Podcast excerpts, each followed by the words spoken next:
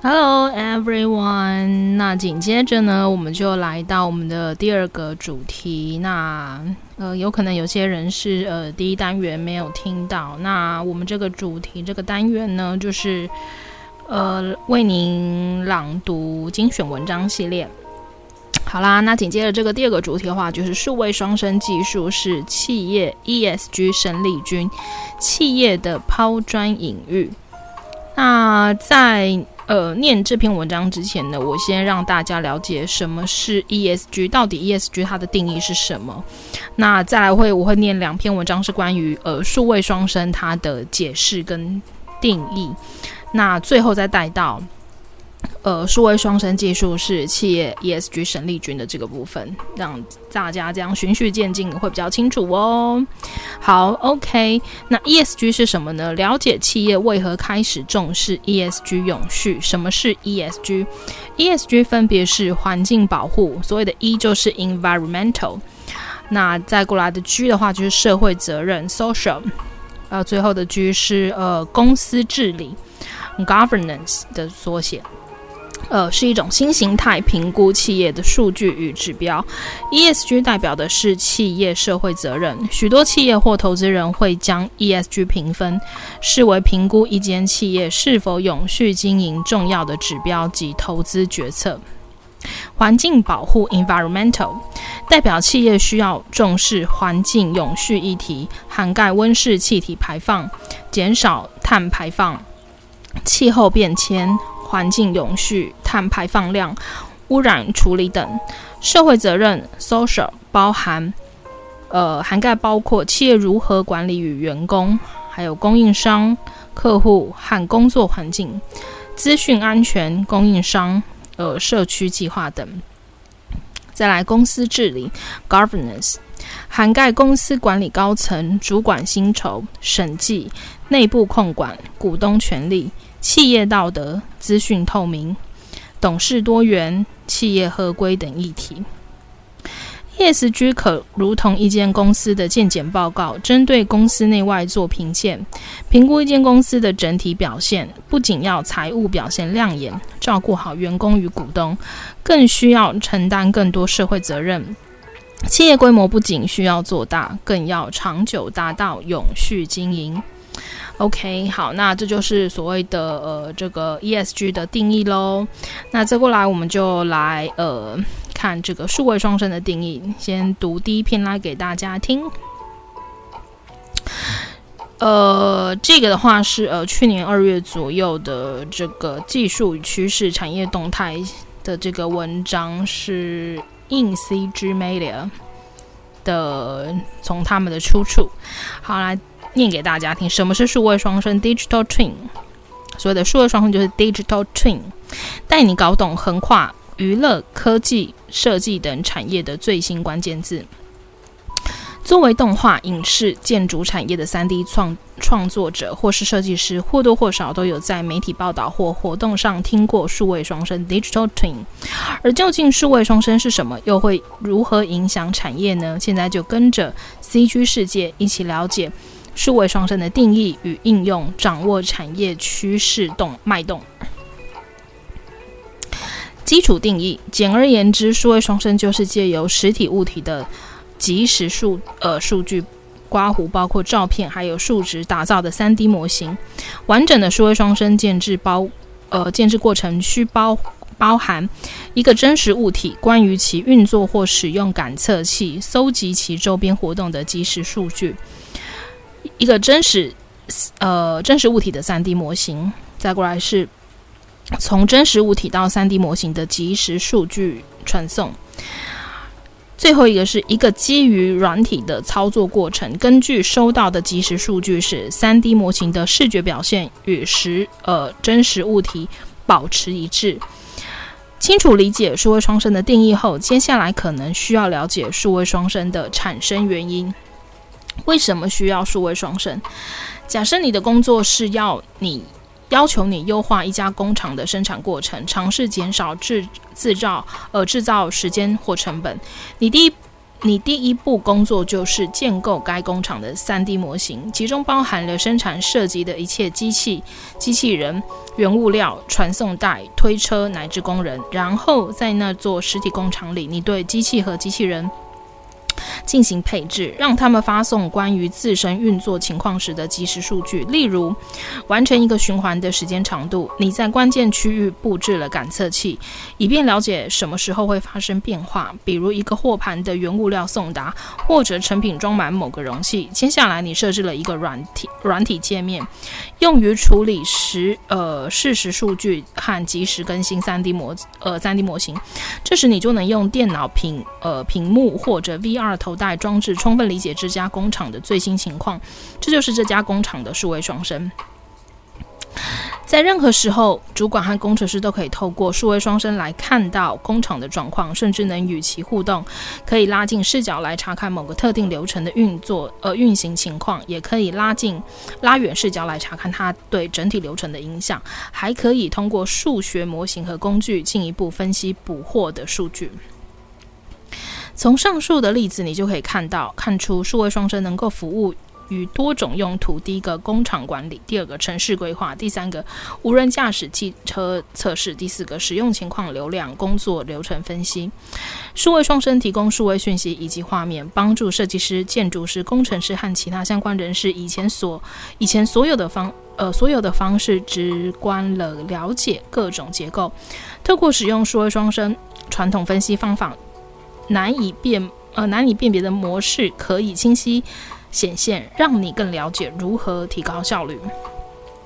以城市规划为例，如果获得对交通模式的鸟瞰图以及精粹呃精确到毫秒的车流变化和红绿灯数据，就可以帮助城市规划人员分析交通模式，确定在哪些位置增添。呃，添加新的红绿灯或改变现有红绿灯的切换时机，这样的数位双生还可以帮助他们判断添加新购物中心、新购物中心或办公楼的可行性，或者增添一条高速公路出口匝道是否能缓解市中心的拥堵。对于无人驾驶汽车，可以将可以将来自感测器的数据与车辆的速度。启动和转弯数据相合时、相结合，应用于 3D 模型，进而了解车辆任何时候的动态。可以将视角拉近到仪表盘，查看那里的视野，也可以在车辆运动时获得即时数据指标。使用数位双生，工程师可以获得单靠数据流难以把握的深刻见解。工厂的数位双生，你可能会注意到，如果把某些原原材料或机器人放置在离特定机器更近的地方，可以大大的缩短生产时间。简而言之，数位双生提供了通过检呃监视与分析资产、工艺和工作流程来节省时间与金钱的途径。数位双生技术是呃实现它的新型工具。如果你熟悉 Maya 或者是呃 3DX 呃 3ds 点 Max 之类的数位内容创建，呃，刮胡 DCC 软体，那么你肯定知道这类这类软体都有内置的脚本语言，因此用户早就能够通过脚本来控制 3D 模型。现在许多数位软体供应商已经提供了对即时数据源的呃 RESTful API 连接和访问。换句话说，我们早就。有了用来创建数位双生的工具，直但直到最近，数位双生的门槛仍然很高，需要一名精通业务的技术人员进行初始设置，然后需要一名用户体验 UX 设计师来设计，让非技术人员也能够用数位双生。因此，创建和维护数位双生需要耗费大量时间与精力。这就是即时数据，呃，即时技术能够带来变革的地方。使用游戏引擎来设置和维护数位双生，要比从头开始编程式方便快捷得多。而且由此得到的成果和任何设计良好的游戏一样，能够让任何人方便的导航与使用。各行各业都已将。游戏引擎用于建筑设计、电影拍摄、航空和汽车等非游戏领域，并创造各式各种各样的模拟 VR 体验和即时画面。既然已经有了现成的 3D 模型，这对呃对这些行业来说，开发数位双生就是顺理成章的事情。如何应用数位双生？最常使用也最突出用途的数位双生案例就是打造虚拟城市，也就是使用数位双生来监控城市基础设施设施和进行未来规划。不仅创建了中国人口最多城市的完整虚拟模型，数位双生帮助城市的管理者们能够监控从交通设施运作到桥梁维护的各个方面。他们甚至能够使用呃预测数据模拟洪水，以进行防灾规划，借由实实体模型与投影图相像，呃呃，与投影呃投影图像相结合，使这座城市开发计划以 3D 形式呈现在人们面前。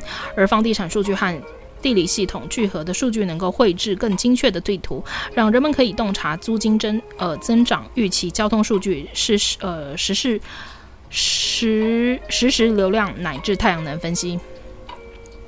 又或者，人们建构了这座澳大利亚城市的比例模型，未来将作为数位双生的使用。城市规划者期望将它用于分析市呃视线到在市政府工作、防患于未然的各种用途。至于交通业，芬兰航空公司是最先采用数位双生的航空航天公司之一。目前，它使用该科技的技术。汽车业正在使用多种即时技术，从人机界面到无人驾驶汽车开发，推动设计、制造、测试和销售的每个阶段的进步。随着新科新技术呼之欲出，数位双生与城市智慧城市的比较，经常听到。智慧城市这一关键词，其应用之广泛不亚于数位双生。虽然两者都利用了即时技术，而且被用于相似的途径，但它们并不是同一件事。城智慧城市从城市环境中的即时网络，呃，设备收集数据，并使用这些数据进行分析、测试、优化和预测。检验，例如，智慧城市可以搜集关于交通模式的数据，以指导红绿灯的切换时机。智慧城市可能使用刮胡，也可能不使用 3D 模型。它搜集的数据，数位数据完全有可能不涉及画面展示。另一方面，数位双生必定包含 3D 模型，但不一定涉及预测数据。为了提高性能，这类 3D 模型往往会用经过优化。它可以使用 DCC 通过激光雷达扫描。摄影测量法或者程序化方式建造创建，经过数位化，表示有可能既是智慧城市，也是数位双生。下面的图表突出了两者的异同。OK，它有一个图表，那我就呃分呃分别是呃讲数位双生跟智慧城市。数以数位双生来说的话，它的在线城市是有时，包含 3D 模型呃始终。使用即时数据是始终，使用预测数据是有时。那以智慧城市来说，在线城市是始终，包含 3D 模型有时。呃，使用即时数据是始终，使用预测数据也是始终。Unreal Engine 与数位双生，Unreal 是许多数位双生应用程序选择的工具，它的视图。而它的蓝图视觉化脚本系呃脚本系统使非技术性用户不必编写任何代码，也能够操作 3D 模型的过程。此外，它的 LiveLink 外挂是专为接受用于处理的实时数据而设计的。突然之间，我们这样的小团队也能够非常轻松的自呃制作互通内容，让我们的展示影片或体验变得更好。Tyrants 视觉化专家，而 Jonas Square for Gerstorm 说，他所在的企业是一家为各种客户创建数位双生的瑞典咨询公司。即使模型可以直接解决许多在其他情况下需要反复研究的问题，虽然现在也还没有发展到立即获得效果的地步，但在 Unreal 这样的免费游戏引擎帮助下，数位双生技术已经可以被用，呃，被任何能够创建其资产的 3D 模型企业所利用。即使技术让每个人都能够看到同样的讯息，并更快地做出呃做出决定。这样一来，就能够降低成本，减少变更订单，并改变总体的设计。Immerza 的联合创始人兼技术总监 Dorian Vay 补充：数位双生的未来，数位双生。必将成为许多不同行业的关键 IT 工具。根据 Engineering.com 的说法，数位双生是与人工智能 AI 和机器学习 ML 并列的十大战略性技术趋势之一。毕竟，未来的一个关键领域就是供应链，因为制造流呃制造流程要依靠送达的零件来实现准时呃准时制造。供应链的数位双生由许多物品和仓库组成，可追溯。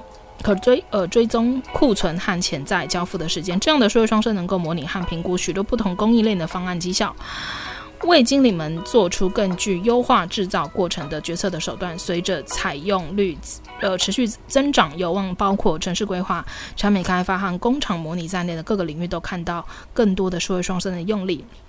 Immerza 的联合创始人兼技术总监 Dorian Bay 强调，能够为一个行业带来革命的事物本来就不多见，而同时给多个行业带来革命的东西，可能一百年才会出现一次。而 Unreal Engine，嗯，就是这样。呃，本文经 CG 世界授权发布，内容仅有做字词修改，保保留作者所述内容，但不代表。应 CG 立场，如需转载，请联络原作者。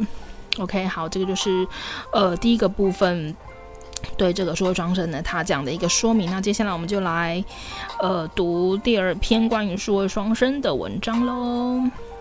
呃，在此之前呢，先让我喝个水。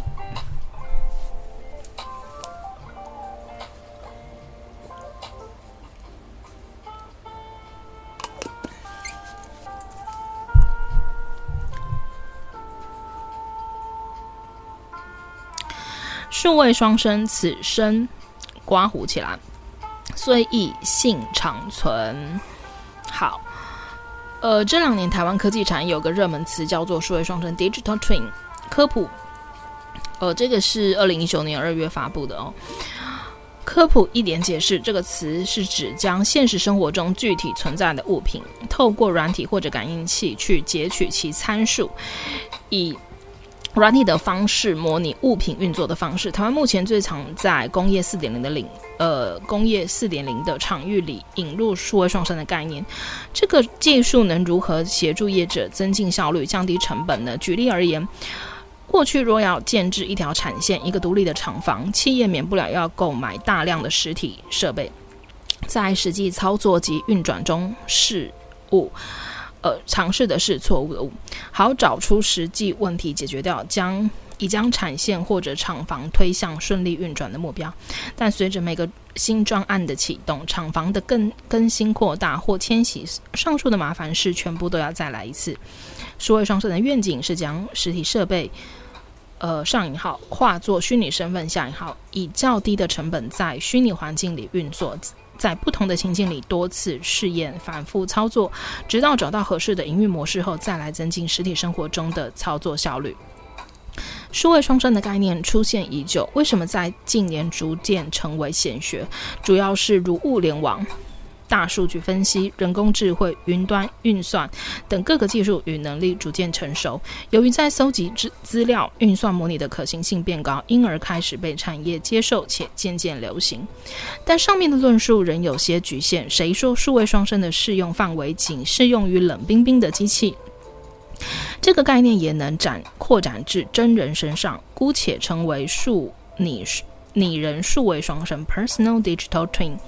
PDT 透透过带穿呃穿戴式装置、人体测验检测仪器、行动运算装置、电脑等装置，可以全面搜集特定人物的身体资讯、行为模式、购物行为、社交行为、驾驶习惯等。若医院、行销业者、电子商务厂商、广告业者、汽车公司能取得个人资料加以分析模拟，对于其开发。进阶商品或提供精准服务，肯定有相当大的帮助。无论是机器、个人，甚至是植物也行。现代科技足以透过科技将其属性及行为数数位资料化，成为设备或个人的数位资产 （digital assets）。数位资产，呃，资产的拥有者可以将可以自主将资料提供给不同组织及企业，具有分析能力的组。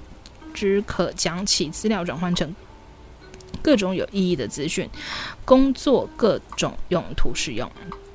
其实上述的情形早在许多科幻的小说或电影、动漫里出现。主人公个人资料被详细记录，完全复制在网络环境，以另一个身份活在虚拟世界里。虽然有别于现实生活中的角色，此生与彼生又完全一样，是由同一笔个人资料所模拟出来。这是不是如标题所说，此生虽异，但个性却保持没变？数位双生的概念固然在其商业上的吸引力，尤其在商业上的吸引力，但也存在许多资讯安全、伦理层次上的问题需要讨论、探讨。例如，当医院使用完整的病患身体资料时，如何摸清楚使用权限的边界，以避免侵犯到病患的数位人格及隐私权？现阶段讨论这些议题虽然有些距离，但势必成为未来社会讨探讨重点。OK，好，那这篇文章的话呢，就是他是提到说，关于数位双生，如果说用在人的方面的话，在工业啦，或者是呃商业或者是企业的话，这些可能是没有问题。但是如果说呢，用在人的资料上面的话，就需要去定定所谓的这个企业伦理的部分，也就是我们说的个资捞。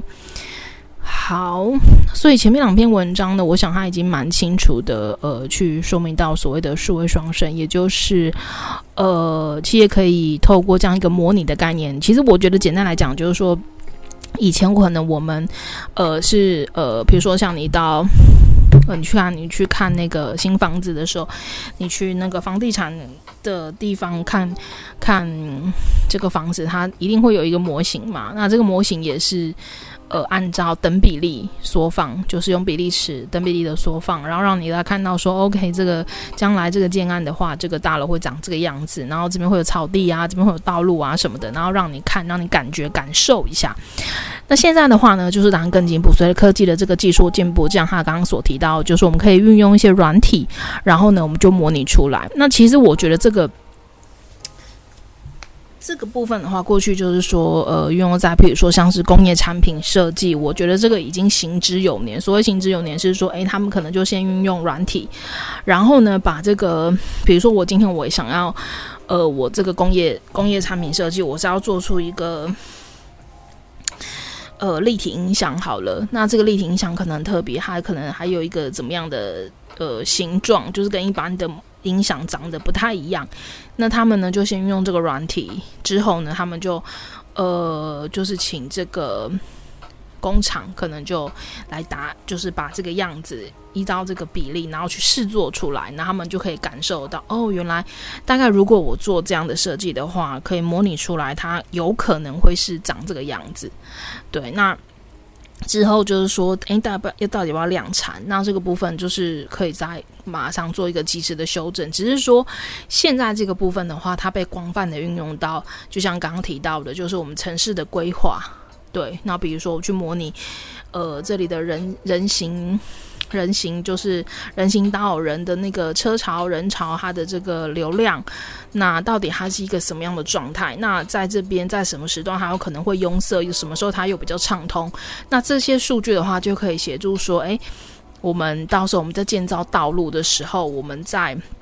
这里盖，我们如果要盖 shopping mall，或者是我们不盖，或是适不适合盖，适不适合做？那其他后呃，就是说整个后面连带要带出来的一些呃建筑或者是商业模式，到底适不适合，能不能够搭配？对，能不能够发挥到最大的效益？这些都可以模拟去做出来，那包含刚才也提到了，就是呃，例如说现在中国最近几年，就是因为呃这个整个气候的环境的变迁，所以有发生很多的洪灾。那如果说你要建造桥梁的话，那这时候我们是不是要呃去模拟，如果发生呃洪水的时候，这个这我们这样子去建构这个。桥梁到底它的耐洪的程度又能够做到多少？对，那所以其实我觉得这个部分确实是蛮值得，呃，应该是说，那包含就说这个汽车无人驾驶的部分，那这个都是未来已经是可以说是，呃，必必然要去就是去走的路了。所以说，它呢，这个也能够协助企业，就是在。真正去改。我比如说像刚还有提到，就是所谓的这个厂房的管理哦，以前可能就是所谓的供应链供应商，他们这个工厂的这个货品。产品它在制造的时候有所谓的一个产线，那这个产线以前可能就真的会去建一个厂房，然后建这条产线让它试做看看，然后去真的做出来之后看一下，诶，运作状况，然后不行可能再去调，然后那如果说呃真的是行不通的话，那可能这个东西是白建的，所以他现在用这样的一个模拟部分的话，就可以让你减去，比如说你在这个。你利用这个数据，然后应用这个影像里面，呃，反馈给你的这个状态里面，你可能就可以去评估说，诶，或许我这个厂房不该改，或许我这条产线是行不通的。对，那这样的话，你可以省去真实建造的，就是制作的这样的一个成本。你可以针对你到时候，诶，评估模拟出来觉得合适的，那你再去。你可能再去做这条产线，你可能再去，呃，盖这个厂房，对，对，那大概这个就是刚刚听到这个数位双生的部分。那接下来的话呢，我们就你已经大概知道了数位双生的这样的一个概念跟模式。那我们就是讲，在读这篇就是数位双生技术是企业 ESG 的生力军的这篇文章喽。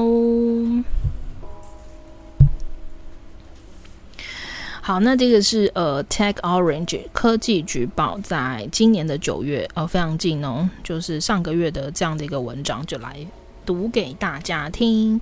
数位双生技术是企业 ESG 生力军如何超前利用工业元宇宙实现绿色永续目标，括弧内涵五大实战白皮书载点。受到绿色经济崛起、COVID-19 疫情和乌俄战争等重大社经事件影响，与环境、社会和公共公司治理议题也有有关的 ESG，成为现代企业最重要的发展方向，也是永续经营的关键。目前，企业在发展 ESG 上多数多数朝着绿色能源、减少能耗、落实企业公民责任等方向，但其实只要改善。呃，善用科技，例如现今正热门的数位双生技术，呃，Virtual Twin，也能加速达成 ESG 目标。国际趋势，数位双生技术如何助攻 ESG？达索系统与 Accenture 联合发表的白皮书，设计颠覆数位双生在加速永续发展中的关键作用，便清楚指出。数位双生技术可以协助企业降低成本、资源、时间和能耗，还能提高创新能力与业务灵活度，打造一个以客户为中心、更符合经济循呃经济更符合循环经济的商业模式。该份白皮书从银建业、民生消费品。交通运输、生命科学及电气电子五大产业中，挑选使用数位双生技术的企业案例进行分析评估，结果发现到二零三零年，数位双生技术可以为这五大产业创造一点三兆美元经济价值，同时减少七十五亿吨刮胡七点五 GT 的二氧化碳排放量。原因在于，数位双生技术透过软体模拟的方式，在网络上建造一个虚拟模型，用来监控、分析或预测真实世界中的物体可能会有的反应、状况或效能。因此，企业可以省下真实使用设备所需要的投资，及实现 ESG 的永续目标。像营建业可用来设计建筑物，降低使用能耗，并达到能源使用最佳化的状态；而民生消费品业可用来开发永续型的产品，让产品或包材变得更耐用及可以回收。产业应用实力不只达成 ESG 目标，还可带来一石多鸟的效应。综合目前各产业应用状况来看，数位双生技术的应用面非常广，包括新产品研发、设计与工程、制程、运输与物流等，其效益也不只不只是达成 ESG 目标，而是随着应用面向而有所不同。举例来说，如果用在新产品开发，即可加快。产品上市速度，并降低研发投资与风险，也因此，全球有百分之八十五电动车、超过百分之七十五的风力发电设备以及突破性的永续创业产品，刮胡如世界第一架太阳能飞机，皆使用数位双生技术进行开发。在达梭系统另一份白皮书《运用现实仿真推进创新》中，便详述阐述电源管理公司 Aton 伊顿。美国车用零组件供应商都呃 Dana，日本车厂 Honda，刮胡本田等国际大厂运用数位双生技术的方式和成效。数位双生技术是企业 ESG 生力军，工业绿色呃工业绿色永续不是口号哦，抱歉，这个没这个跳过。其中本田就是 Honda 运用达索系统三 D。体验平台中的 EAS 呃 E S C 对 CIE 解决方案，分析及优化各项车用元件的规格，省去构建产品原型和测试原型所需要的流程、时间和成本，借由创新的产品开发流程，缩减产品由设计进到量产阶段的时间，自然能加快新产品上市的脚步。如将数位孪生技术用在制程上，则可避免不必要的零件损坏与非预期停机，亦可用来确保工人或工厂安全，或透过精准模拟对员工进行培训，降低人员和环境发生事故的风险。挪威天然气厂 Nyhamna，Nyhamna 便运用数位双生平呃双生平台评估厂内所有的活动风险，使公安事故与外泄风险趋近于零。GE 集团下专注工业软体与物联网服务的子公司 GE Digital，则是使用数位双生技术改善其自主校自主校正软体，让燃气涡轮发动机 Gas Turbine 在低在低排放、低噪音情况下也能保持高效运作。五大关键加速落实数位双生技术应用。虽然数位双生技术可以为企业带来许多正面的效益，可惜目前产业整体使用率并不高，只有八到十 percent。不过，未来在 ESG 发发展力道的驱动下，企业使用率渴望快速成长。而达梭系统也提醒企业在导入时，应注意以下五大关键，才能真正让数位双生技术助攻 ESG 发展。第一步，连接。将科技、永续和循环等议题结合，从永续角度、永续性角度去制定决策，并衡量和追踪技术投资的价值，才能用数位双生技术促进永续性的发展。第二步，促进理解，企业应该明确地厘清自身的痛点和需求，才能找到数位双生技术最佳的应用方式，并发挥价值。第三步，以永续性为扩大应用的数据依据。在扩大数位双生应用时，应思考是否有助于实现永续性，以及从过往以提升效率为优先考量，转向以可以创造循环经济和大规模经济去碳为主为主要目标。第四步，可靠部署。在一开始导入时，就要将资料透明度、相容性、存取方式等因素纳入考量，确保中小型与新创企业不会因此而被淘汰于供应链之外。第五步，建立生态系，与公部门、民间组织、社会团体或其他利害关系建立人建立人连结，才能有效推动数位双生技术的使用率，并降低导入风险。从现在到二零三零年是永续发展的关键十年，在这十年当中，企业不只要数位转型，更要进行永续转型。而数位创生技术可以帮助企业同时实现这两个转型的目标，并推动整体产业朝可朝着可可循环、降低碳密度的方向迈进，也为自身，呃，为自身也为地球创建更美好的未来。OK，那这个这一篇它就是讲说，呃，企业要怎么样，就是呃运用这些，然后呢去达到这个如何运用这个数位双生，然后去助攻我们的 ESG。OK，那这个就分享到这边。那接下来的话呢是呃，用我们这个第二篇的这个主题，就是说。呃，数位双生技术是企业 ESG 省力军，然后还有一个是部分是企业家的抛砖引玉。这个 slogan 不是 slogan，这个主题也是下这个标题也是我自己下的。那接下来我们就要针对这个企业的抛砖引玉，我们就有两篇文章哦。好，先喝水一下。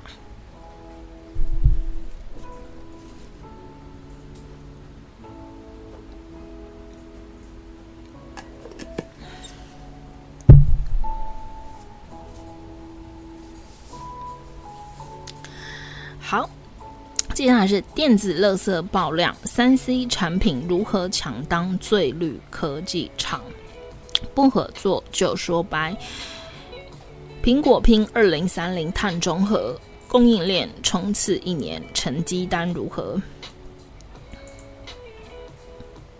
好，那这个的话就是呃，数位时代 Business Next 在这个今年七月中左右的一篇文章，那就来读给大家听喽。两年前，苹果官网一篇公告写下，二零三零年前全制造供应链将达到百分之百碳中和 （carbon 呃 neutrality） 及二氧化碳的制造与消除达成正负抵消。明文宣告十年期限，引发产业。剧烈震荡，数百家供应链为了订单急着拼能源转型，也有人就此败下阵。根据苹果官方统计，该年度有百分之八的厂商不符合供应商行为准则，或者认为自己难以达成目标，退出供应链。只能咬牙做啊，不然会被刷掉。一名苹果供应链主管表示，虽然公司原本就有减碳计划，但没有人想过会需要在二零三零年达成。减碳压力庞大，但苹果今年发布的二零二二年环境进度报告中来看，终极目标似乎不如想象中遥远。截至二零二一年，供应商的清洁能源使用量增加了一倍多。所有供应商目前共同个共承诺会使用一千六百万瓦清洁能源，去年已有超过一千万瓦开始使用。这些能源转型减少了一千三百九十万公吨碳排放量，预计在二零二二年，温室气体减碳排放，呃，温温室气体减。排放量会相当于少三百万辆汽车在道路上行驶，而苹果的两百一十三个主要供应链厂商已承诺将全面使用可再生电力推动生产工作，名单中包括许多台湾供应商，台积电、和硕、日月光、伟创、可成、仁宝等都已投入使用绿电，短短一年的冲刺已然效果非凡。每年严格审查，定定目标，不合作就说拜。人人都说永续最难的就是俗称的范畴三，指的是非企业能自己控制所产生的碳排，其中就是包含了上下游供应链厂商型。为何苹果急着在最艰难的领域立下远大目标？苹果本身营运体系如办公室、直营店和数据中心，早已于二零一八年达到碳中和。二零二零年碳，呃，但二零二零公布的碳盘查清单中显示，有百分之七十六的碳足迹都是来自产品制造供应链，成为苹果减碳计划上最大的挑战。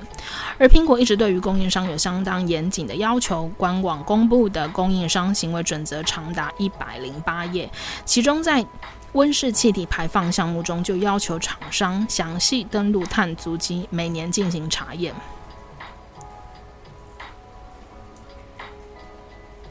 好，那嗯，它有一个图表，那我尽可能的用。大呃，就是可以可以分享的方式读给大家听好了。苹果供应链温室气体管理准则，二零三零年百分之百碳中和。第一点，建立温室气体排放清单，详列来源、活动用途、排放量，每年更新回报。范例：第一个，制成排放，炼铝、半导体加工，叉叉工盾二氧化碳，叉叉工盾甲烷甲烷。第二个，员工通勤、上下班通勤和商务差旅，叉叉叉叉公吨二氧化碳。第三个，丢弃废弃物、废弃物处理和资源回收运送，叉叉叉叉公吨二氧化碳。OK，温室气体类型，第一个二氧化碳 CO2 甲甲烷 CH 四一氧化碳一氧化二氮 N2O 化氮气体六氟化铝 SF 六三氟化碳 NF 三氢氟呃金氟氢 HFC 碳化碳氟化合物 PFC 洁净能源类型，太阳能、风力、地热。低冲击水力以及部分沼气和生质能、蓄水是呃蓄水水力、垃圾家庭废弃物与核能，应有重大环境风险，不是干净能源。OK，第二个立定碳减碳目标和计划 Plan，每年更新碳减碳计划，两大分类定定目标：第一个绝对减量，实际数量；第二个密集度减量，碳排营收。第二个部分是 report，每年提交查阅文件，提供查阅文件。第二个，每年记录并回报成果。第三个，保留三年内的文件供查阅。第三大点，处分机制，无法达到减碳目标，缺乏必要的可环境可可，缺乏控制措施，没有新项目，没有新业务。如果就是如果这么做的话，就没有新项目，没有新业务，终止与苹果的业务合作。OK，那以上这个就是苹果供应商的行为准则，它就分这三大点来说给大家听喽。若经过苹果确认不符合准则，对供应商将会进行处分措施。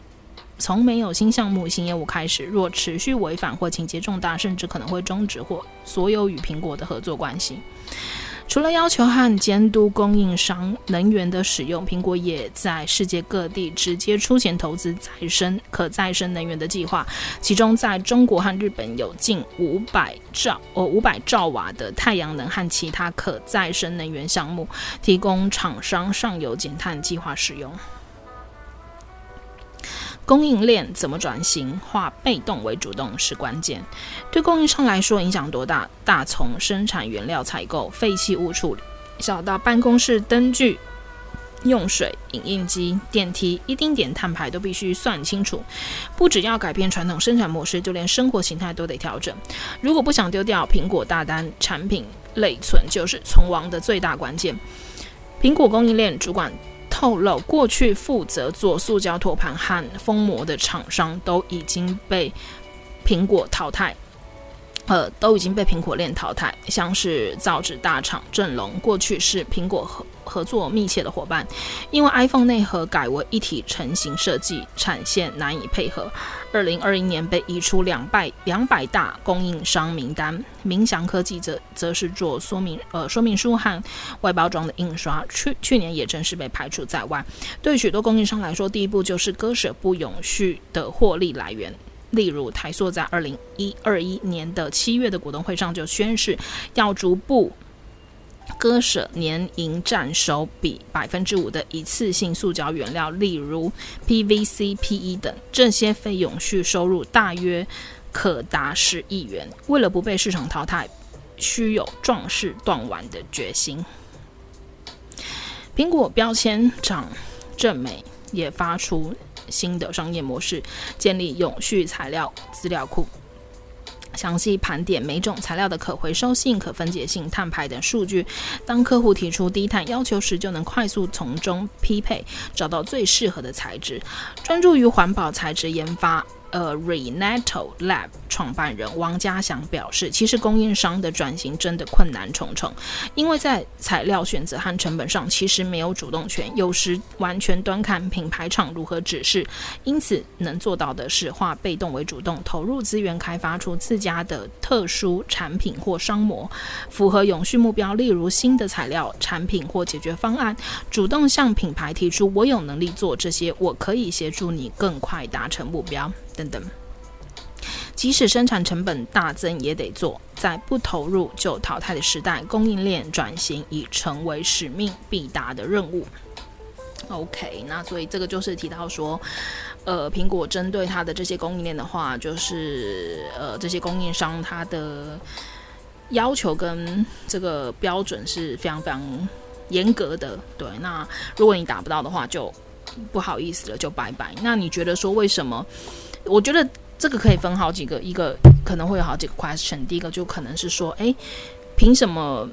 呃，苹果要求我就要做到？那凭什么我只要做他的单？那当然，你也可以选择不做他的单。但是我想，如果你可以做到一个世界这个领导品牌的话，做到他们的单，那当然对你自己企业本身来讲，呃，是。是呃，是绝对是有加分没有减分的作用。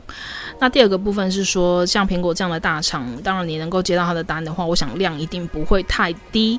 那所以说，大家当然还是抢着接，这是第二个部分。第三个部分是说，呃，我觉得我也蛮 surprise，就是说，我觉得是不是苹果它做了一个很好的示范，跟一个领头羊的一个角色，就是说。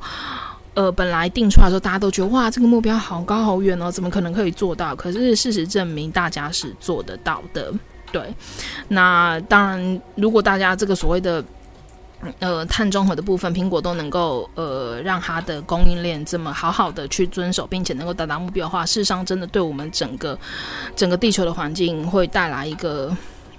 很非常非常正面的这样的一个影响，对，所以这个是我觉得很棒的部分。那当然，就像前面提到，就是说什么制程排放啊、员工通行啊这些，其实都算在碳排放这里面。这个在去年我分享这个电力还有这个所谓的这个 recycle 跟 bio 的这样的一个主题，其实我都有提到。那如果你有兴趣的话，你也可以再回去点来听哦。好，那接下来就是这个第二个单元的最后一篇文章了，就是亿万身家都捐给地球，Patagonia 的创办人在想什么？好，这个是 ESG 远见杂志，呃，在这个也是一样，今年九月底非常近的这样的一篇的文章，来分享给大家听喽。地球是我们的股唯一股东。户外运动服饰品牌 Patagonia 创办人乔伊纳德强调，为了对抗日益严峻的气候变迁，他和他的家人们决定交出公司股份。是什么原因让乔伊纳德决定这么做？身为传奇攀岩家、保呃环保主义者的。乔伊纳德 （Ivan） 呃，Ivan Chouinard 过去靠着贩售攀岩装备为生。到了一九七三年，他成立了 Patagonia，致力生产耐用、好穿的户外运动服饰。近年 ESG 浪潮来袭，各企业、政府单位开始关注永续的议题。但这对 Patagonia 来说，环境永续几乎是企业的 DNA。Patagonia 创办人为什么决定捐出？早在一九八三年，Patagonia 就引进脱英服务。到了一九九四年，开始使用百分之百的有机棉。Patagonia 传统工业棉花虽然仅占全球总耕地面积的百分之二点五，但每年却排放出超过一亿吨的温体气呃温室气体。为了达到友善环境，Patagonia 不计不计成本改用高价格改用价格高达两倍的有机棉。除此之外，Patagonia 也提出，也是提出，呃，也是出了名的善待员工。呃，上引号，员工可以随时翘班去冲浪。下引号，是 Patagonia 的最高指导原则。甚至有一名，呃，有一本名为。让我的人生去冲浪，Let my people go surfing 的员工手册，就是鼓励员工去探索大自然。身为 B 型企业的 Patagonia，他们自行课征地球税，每年都会固定捐出百分之一的营业额给环保团体，给环境保护团体。日前，Patagonia 创办人决定将。估值高达百分之呃，估值高达三十亿美元公司有投票权的股份，其中百分之九十八转让给非盈利环保环境保护组织呃 Holdfast Collective，剩下的百分之二则转让给呃新信托基金 Patagonia 呃 Purpose Trust，坚守永续的企业价值是乔伊纳德。成立 Patagonia 的初心，他坦言，出售 Patagonia 或是让公司上市，都可能无法保留企业坚守永续的初心。因此，他和团队讨论后，决定捐出他和家人、他与家人手中的股份。上引号，不要买这件夹克。下引号，盼消费者购物前三思。这也就是表代表未来 Patagonia 会将继续营运下去，持续贩售户外运动服饰。和过去不同的地方是帕塔哥尼亚的获利都将流向对抗气候危机的团体与单位。对此，现年八十三岁的乔伊纳德期盼，希望这将带来一种新的资本主义形式。这种形式不会产生少数富人和一大群穷人。乔伊纳德认为，Patagonia 最重要的使命和企业文化是照顾地球。在二零一一年黑色星期五当天，他们于《纽约时报》上刊登全版广告，上面只有一个诉求，请消费者不要买他们家的夹克。在全美零售业都相当重视的购物档期当中，Patagonia 一反常态，在广告中到。在广告中写到，旗下生产特定夹克可能对环境产生的危害等，这个目的只有一个，希望消费者购物之前三思，不要购买自己不需要的商品。他们也在官网上强调，如果不鼓励客户在购物前三思，那么 Patagonia 为环境变化所做的努力都是虚伪的。然而，这违反商业直觉的行销方式却没有冲击 Patagonia 的销售状况，反而成功吸引到一群忠实且认同该企业理念的消费者。尽管有不少人赞许乔伊纳德的善举，但也有人认为他巧妙地避掉七亿美元的税。无论如何，都无法抹灭 Patagonia 在永续环境上所做的努力与长远的影响力。OK，那这篇的话就是讲到说，Patagonia 这个创办人他怎么样运用，就是说，呃，自己的这样的一个品牌的力量，呃，去这个来来做这样的一个影响。那我觉得这真的蛮不可思议的，就是大家应该都是所有的品牌应该都是恨不得，呃，有更多的消费者能够去购买他们家的商品，结果他竟然说叫你买东西之前你要三思。但我觉得。呃，其实他他讲的，他说在你购买，你不要去购买你不需要的东西。其实我觉得这个部分的话，这个 slogan 出来的时候，我认为说，其实他所指的并不一定是指说你不要来买我家东西，而是在你现在所买的任何的东西，你是不是都应该三思？不是因为你的欲望，然后你去买，也不是你有没有能力去买，而是你应不应该买？你买或不买，到底对？整个环境、社会的环境，或者对我们现在这个地球的影响又是什么？其实针对这个部分，我觉得以我自己来讲好了，我觉得比起以前，我现在真的是不管我我是不是有能力买这个东西，真的在我买的时候，我会想说，我真的需要吗？如果我买了，呃，是不是又放在家里，然后没有穿，那到时候又丢掉？然后如果就是对整个环境的一个影响，好像就没有那么正面。所以真的，我比起如果以我自己来讲的话，就是说比起以前的话，我真的在消费上面我会想比较多。那你说，你说这个东西真的真的不好吗？我觉得也未必。意思我的意思是说，你有没有可能是呃把这些乱买的钱省下来，然后去买一个真正好的东西？对，那我觉得对其他的商品来讲，我们也是在回馈啊，我们也是在做一份贡献跟努力。对。那，嗯，我会觉得说帕拉贡尼亚至少不管不管，就是说他这样的一个一个行为，或者他这样的一个举动，或许有很对有些人对他是正面的评价，有些人是负面的。但我觉得不可讳言的是，他这样的一个做法，至少让我会觉得说，这就是一个品牌他能够带下的一个力量。对，那因为你看这些人也没有因为他说叫你少买一件他们家的夹克，然后。就不买了，他们还是在支支持他，因为他们支持他的理念，right、OK，那今天这个这个这个第二单元关于这个 ESG 的胜利军还有企业家的包装隐喻，我们就分享到这里喽，希望对你们有所帮助。那接下来呢，还会有第三个第三个单元。呃，在到时候在下一个录音档再继续分享给大家喽。See you later, see you later, bye. 感谢点进这个录音单集的你，欢迎订阅我的频道，或者在 Apple Podcast 留下五颗星的好评，也欢迎留言告诉我你的想法。当然，如果你愿意透过赞助来支持我做出更好的节目，我也会很开心的哦。Thank you for clicking into this recording episode. Welcome to subscribe my channel or leave a five-star review on Apple Podcasts. Also, welcome to leave a message or tell me your thoughts. Of course, if you are willing to support me to make a better show through sponsorship, I will also be very happy. このレコーディングエピソード、クリックしていただきありがとうございます。 私のチャンネルを购読する関系します。 または Apple Podcast に5つ星のレビューを残してください。このメッセージを残してあなたの考えを教えてください。もちろんスポンサーシップを通して良い賞を作るために私をサポートしてくれるなら私もとっても幸せです。